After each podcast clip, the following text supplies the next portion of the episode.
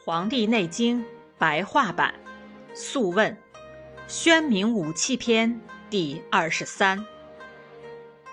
饮食五味入胃以后，各自进入与其所合的脏腑，酸味入肝，辛味入肺，苦味入心，咸味入肾，甜味入脾，这就是五入。人体的五脏之气失调，会引发各种疾病。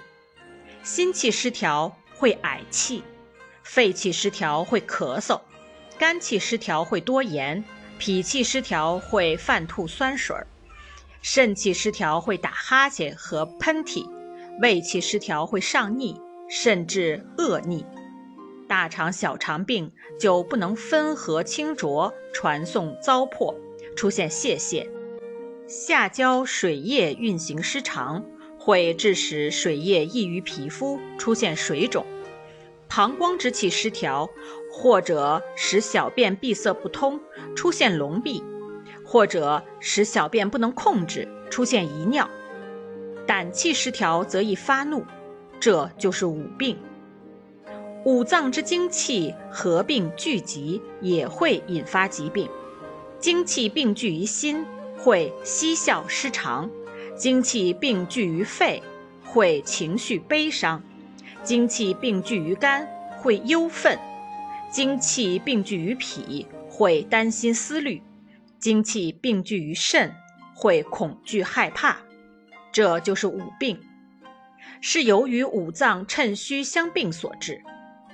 五脏各有所厌恶，心厌恶热，肺厌恶寒，肝厌恶风。脾厌恶湿，肾厌恶燥，这就是五物。五脏各能化生液体，心化生的液体为汗，肺化生的液体为涕，肝化生的液体为泪，脾化生的液体为涎，肾化生的液体为唾，这是五液。五脏之病对五味各有禁忌，辛味走气。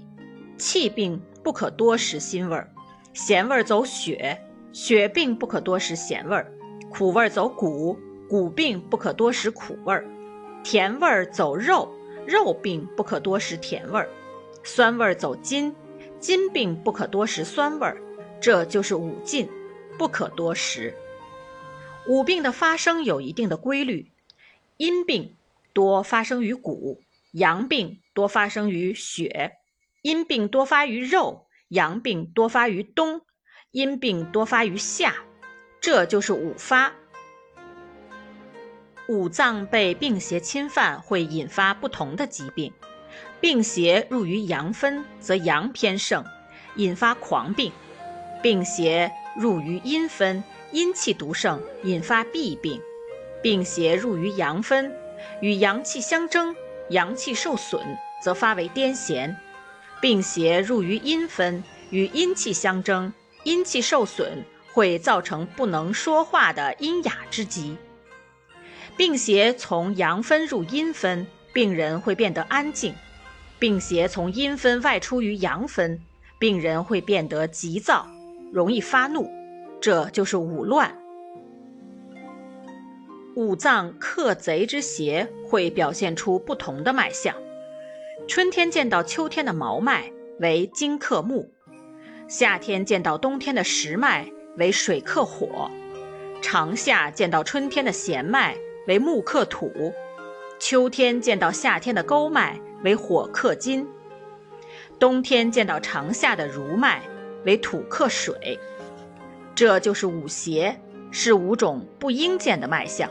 四时中哪一时中见了，病都无法医治。五脏各有所藏，心脏蕴藏神，肺脏蕴藏魄，肝脏蕴藏魂，脾脏蕴藏意，肾脏蕴藏志，这就是五脏所藏。五脏各有其主管的对象，心主管血脉，肺主管皮毛，肝主管筋，脾主管肉，肾主管骨，这就是五主。五种过度的疲劳会相应的损伤五脏的精气，长时间用眼，则劳于精气而伤血；长久躺卧，则阳气不深而损伤气；长久坐着，则血脉运行迟缓而损伤肉；长久站立，则劳于肾及腰膝筋等而伤害骨；长久行走，则劳于筋脉而损伤筋。这就是五劳所伤。五脏与四时相应的脉象。肝脏应和春，端直而长，脉为弦；心脉应和夏，脉象来盛去衰，为沟；脾脏应和长夏，脉象虚弱，为带；肺脉应和秋，脉象清虚而浮，为毛；肾脉应和冬，脉象奸臣，为实。这就是五脏之脉。